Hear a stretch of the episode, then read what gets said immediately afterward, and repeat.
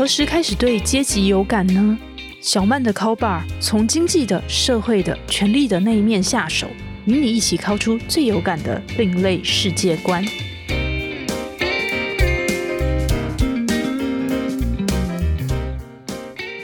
各位听众朋友，大家好，欢迎来到方格子电台小曼的 Call Bar，我是陶小曼，是一名作家。过去在体制内的时候，跑过财经和政治线，现在也是一名独立记者。在这一集里面啊，我们就要来聊聊自由工作这一回事。我想，任何人到人生的最后，都不会在墓志铭上面写说“我好遗憾，我没有多上几天班”。但是啊，其实很多人是对工作保持着一生悬命的态度，非常认真的面对，为了工作而燃烧。对于现代人，有一个很大的课题，就是我们到底要怎么样找到工作还有生活的平衡点呢？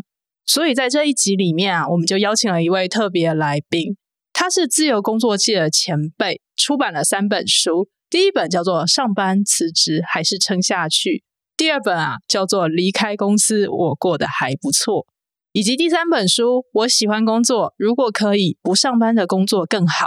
他是啊离开公司体制将近十年。持续在研究各种不上班的工作和生活方法。他是自由工作者刘阳明，来欢迎阳明。各位听众朋友，大家好，小曼好。我和阳明的第一份工作都是在财经杂志社。其实我们都共同见证过新闻到底要怎么样产生。那我也印象很深刻啊，就是在某一次公司的报告会议中，有一位前辈就说，他目前接触了一位企业家。那这位企业家正在一个谷底挣扎，那谷底挣扎故事他觉得非常的这个精彩动人。这时候啊，采访主任就打断前辈说：“嗯，请问你时间很多吗？如果这位企业家还没有从谷底翻身的话，你现在去找他，就跟他聊聊天就好。读者想要看的报道是那种成功者如何的迈向高峰，以及啊人如何从谷底再创高峰。”所以这个稿子啊，你就先不要报上来了。其实我那时候听到这一句话，你或者是我见到这个场景，因为它其实是一个非常非常琐碎的记者日常。但是我自己感到冲击，就是哦，原来社会主流观就是长这样，真是刻骨铭心。那我也想要问杨明，就是说，哎，你在毕业开始投履历的时候，你的第一志愿就是要成为一名记者吗？嗯，其实我大学念的是经济系，所以我毕业本来应该要去银行上班的。哎，其实你是跟我一样，我也是经济系毕业。嗯嗯嗯。但是我当年是金融海啸，你毕业那年应该还没遇到。还没，还没。我毕业的时候就是金融业还算蛮好的。对，不过那个时候我毕业时候最红的时候就是那个什么不动产证券化，也就是后来导致金融海啸的。那些对，我是金融海啸的这个 罪魁祸首，这样。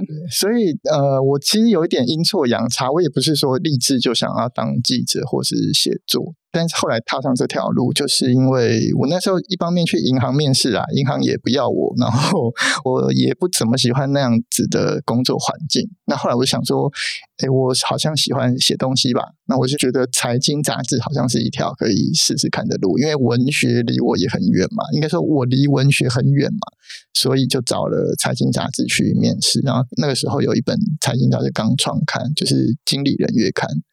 那我就也投了履历，就自告奋勇去，就没想到主管面试我，就说：“哎，你经济系毕业啊，你喜欢写东西啊，好啊，那你来试试看吧。”他是唯一一份让我就是可以完全没有经验进去就当记者的工作，所以我就去上班了。哎，这位主管其实非常有名，他是严厉大老板界的这个第一把交椅，是城邦出版集团的何飞鹏社长。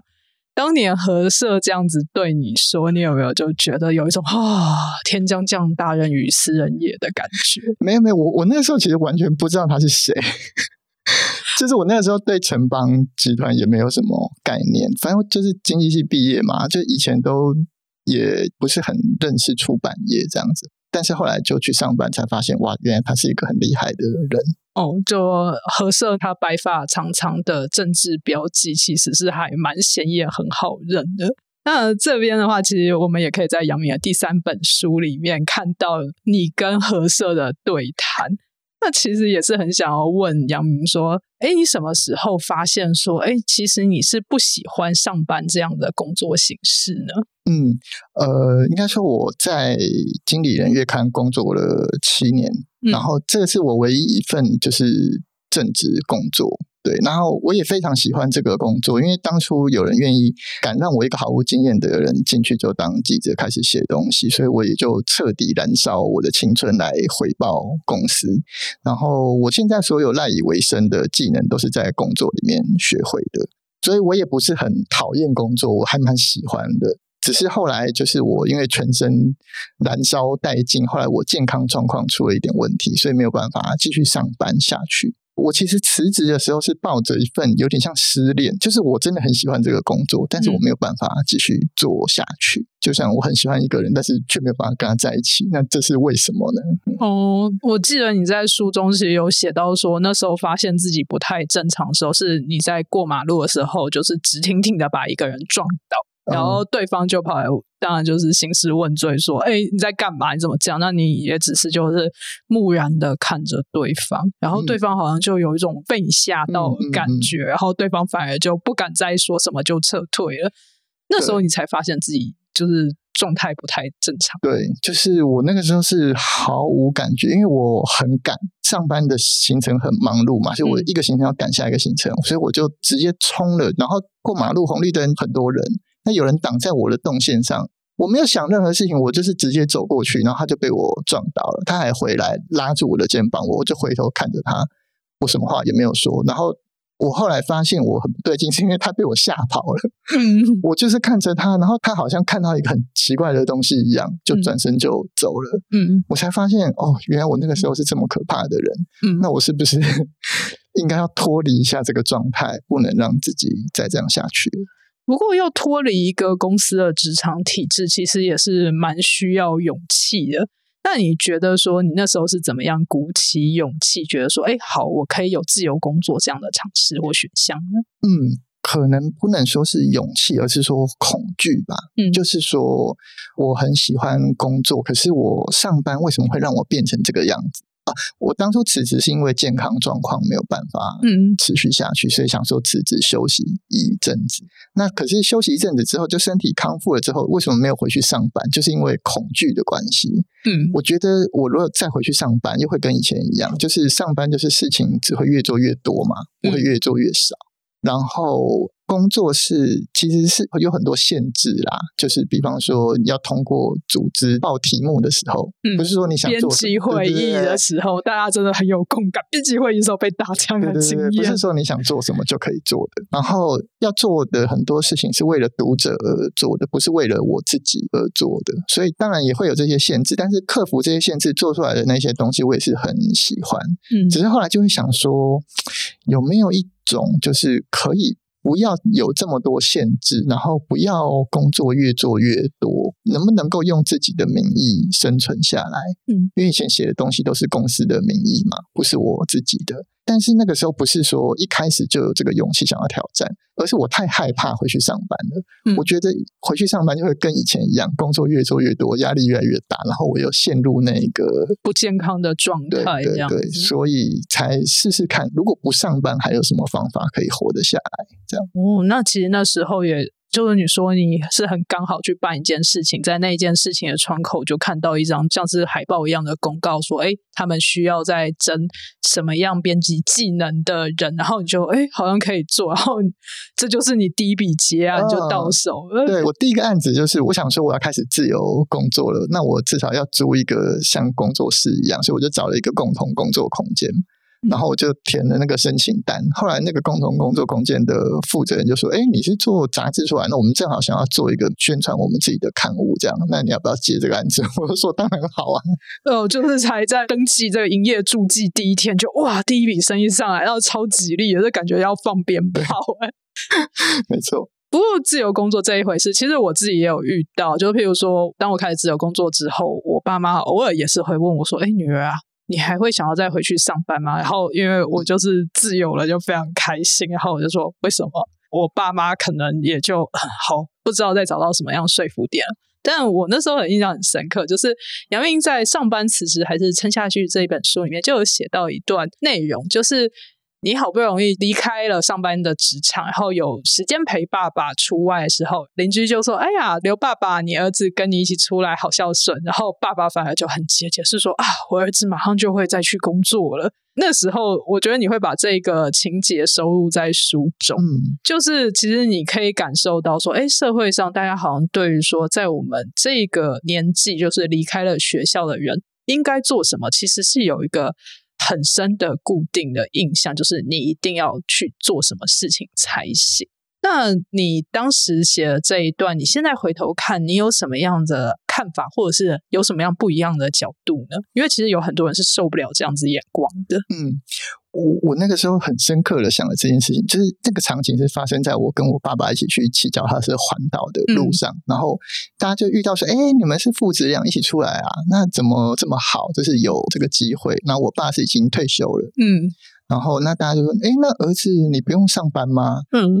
然后我爸这时候心情就非常紧张焦虑起来对他说了。他现在没有工作，但是我们只是单车环岛回来，他就要去上班了。嗯但其实根本没有，就是我根本没有找到工作要去上班这件事情。但爸爸已经帮你预告说，这个我儿子一定会去上班的。对对，他不是一个什么家里蹲，或者是你想象无所事事的人，他是一个正经有工作的人哟。没错没错。然后我那个时候就其实还蛮震惊于这件事情的，就是我开始想说，哎，我在哪里上班，跟我是做什么的，好像是我被这个社会认识的方法。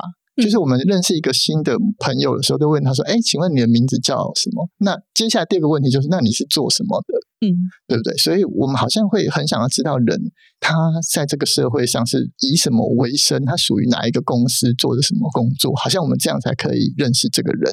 那呃，我并没有否定或者贬低这一个行为的意思，我其实觉得这个还蛮自然的，因为我们人活在社会上就是要协同合作嘛。嗯人类跟其他动物比较不一样，就是我们合作的范围非常的大。是因为有些事情真的是自己独立干不来的。没错，没错。所以我想说，这个也许是别人认识我一个蛮好的方法。对，可是，可是，可是，除了这个之外，我是谁呢？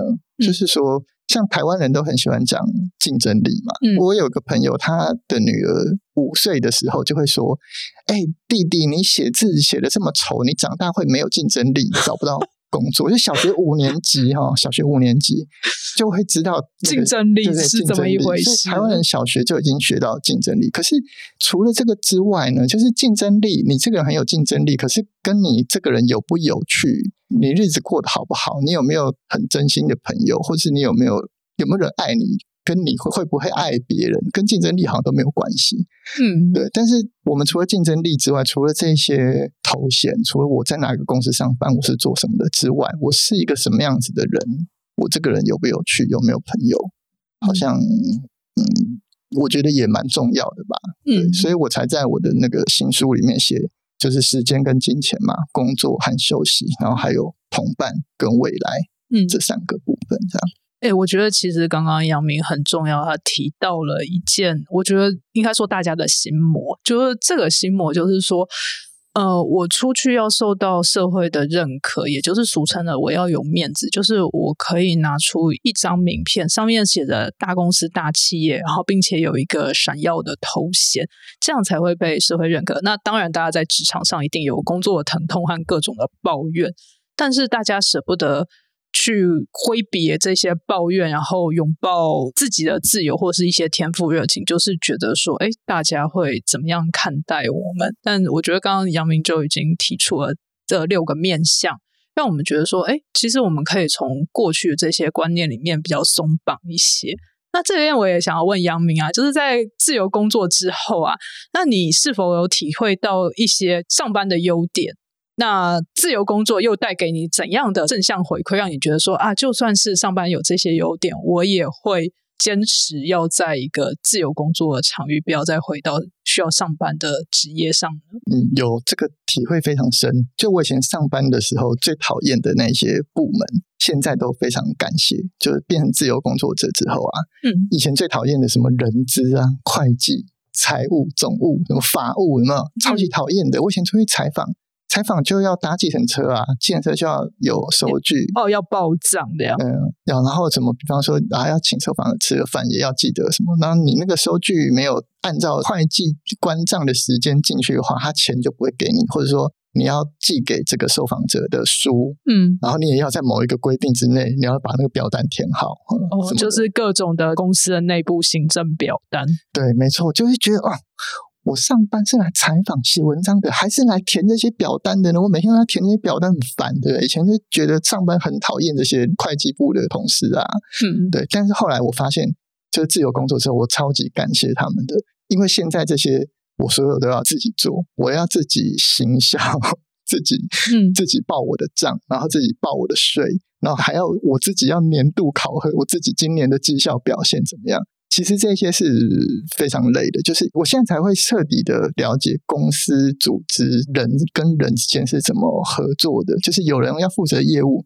但是这些后勤就是要有人帮你做，嗯，但如果是自由工作者的话，这些全部都是要自己学的，嗯，就是变成说你通勤你自己来吧，然后这时候就忽然体会到说，原来分工合作是有这么多的好处。没错，以前真的是对这些财会部门的同事很不礼貌，我就觉得现在要深深的忏悔一下。对对对，就谢谢他们，让我们之前上班可以更顺遂。那但是，就算有这些便利，最后也会让你觉得说，你还是想要自由工作的理由是什么？回不去了，嗯，因为每天早上醒来可以决定自己今天要干嘛，真的很爽。嗯，超级爽的，不一定是早上醒来啊，可能睡到中午。那你今天睡到几点呢？今天啊，十点半。二十点半，好，那应该算睡得蛮饱的这样子。就是自由工作可以自己控制工作的时间、地点，甚至要工作多久。就是我可以在别人上班的时候放假出去玩嘛，然后在别人放假的时候完成我自己的工作，然后。这样就可以把这个时间跟别人错开。比方我去旅行啊，这个机票跟住宿都超级便宜的，景点又没有人，对不对？哦，对，那时候就会觉得说，哇，这个景点简直是为我开设的，开心，这样开心。对，然后自己想做的事情可以自己安排。就上班的话，职涯就是有点像是一个一个职位规划好的，或者是说，就算你要跳到其他的公司或其他的产业，它也是有一个一个职位在等着你的。可是。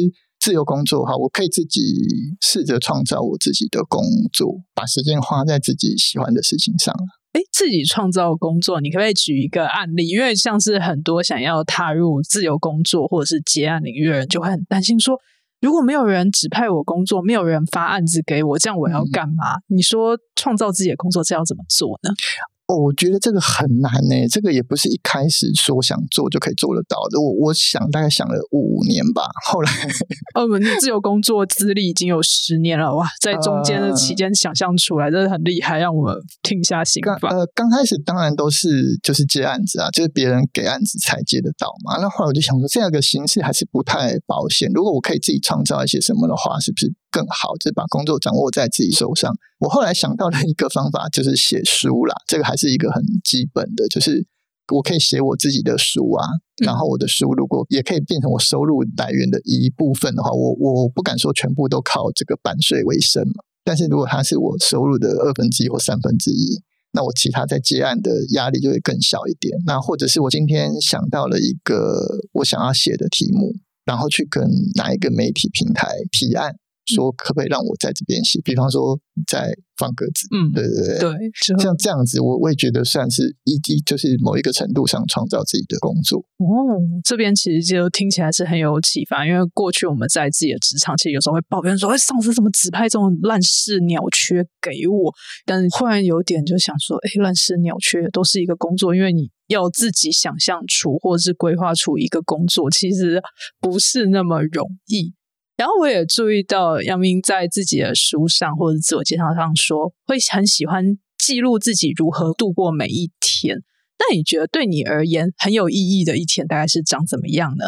嗯，有目标，然后确认自己没有浪费时间，有慢慢的往目标前进。嗯，比方说，我今天有努力写了一点稿子，嗯，我就觉得，哎，我好像有前进了一点。那比方说啊，我觉得今天很累。但是我有好好的休息，让明天还有体力继续努力的话，我也觉得也算是有好好度过了这一天。那或者是说，哎，今天天气那么好，应该不想工作，应该想要出去玩吧？那就出去玩，好好的玩一天回来，我也觉得今天过得很有意义啊，因为明天就会更有力气做自己的工作嘛。那我觉得真的还蛮活在当下，不负青春的。有好的天气就要去享受。那因为有些人会在这个情况下就说：“哎，在开心的时候又同时又没有安全感，觉得说，哎。”我这样子做的话，会不会就是说我就失去了一个案子，或者是我可能的收入就减少了？那可能收入减少就代表说，哎，我可以去换的一些生活上的享受，或者是生活上的便利就会不见。那我也想要问杨明是怎么样克服这样的不安全感呢？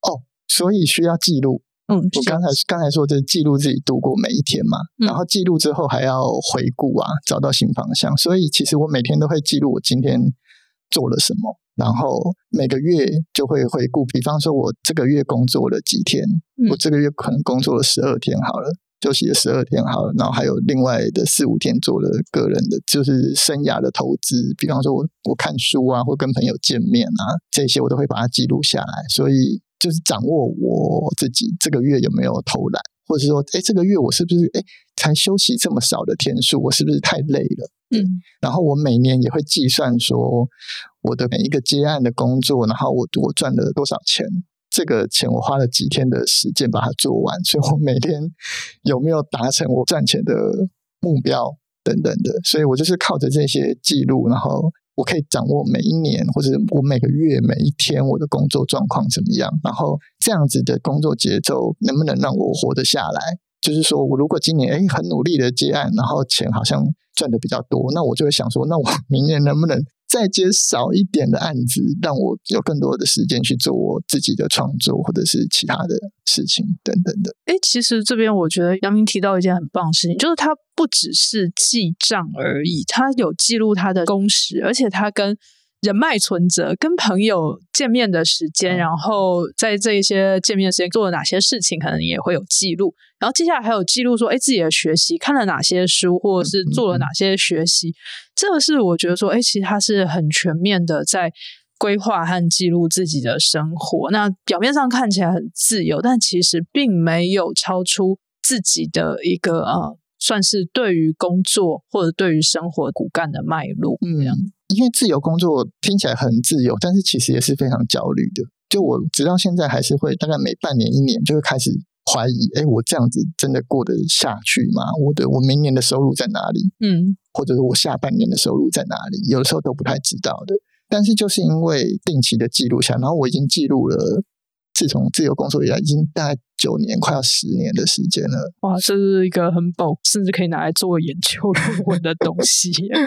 对，所以大概可以知道，就是这个每年的工作节奏啊，收入的状况。然后我还会去算那个收入的比例，到底是有多少是从接案，就别人给我才有的案子，跟我自己的创作，我自己创造出来的工作，那个接案的比例会越来越少，然后来自我创作的比例会越来越多。那我就觉得啊，我好像有。在正确的方向上面哦，就更加的踏实。那这边当然也就要问了，就是说，哎，关于未来有什么样的新的想法或者是一些计划呢？嗯，我想说，我回顾自己的工作生涯，我花了七年学习怎么当一个上班族，嗯，然后大概又花了七八年学习怎么当一个自由工作者。我觉得我接下来可能还要再花个七年学怎么当一个创作者。哦，创作者，所以说接下来有想要创作什么样类型的题材吗？嗯，我觉得工作还是对我来说是一个很重要的主题。嗯，然后所以人跟工作的关系，我还是会继续研究下去。因为大部分的人写那个职场书都是比较是升官发财的这个竞争力导向。对对对，但是。我们跟工作的关系，我们为什么在工作里面这么受折磨，或者是说我们如何在工作当中实现自己？对这些好像比较少人讨论吧，所以我想要继续研究这个题目。然后过去都是我写我自己的经验，所以我未来想要多问一些别人的经验。哦，就是把前面七年学到的这个采访编辑技巧再拿出来用，问其他的朋友们如何工作跟生活。对啊，大家不会想要知道，就是除了上班之外，就是不上班的人到底都怎么活下来的？我是很想知道，就想要找很多人来问问看。对，哦，这个我很期待这一个计划。这一期真的是非常谢谢杨明的分享，因为身为这自由工作的同行，但其实我这个人也是欲望超级的多。那我其实是感受到另外一种的生活和工作的态度。各位听众朋友，听了这一集的节目后，不晓得大家有怎样的心得感想，或者是联想到哪一段人生经历不吐不快的呢？都欢迎留言与我们分享。未来我将继续在小曼的 Call Bar 持续并深入讨论社会阶级议题相关的田野调查，各种有趣的故事。我们下期再会。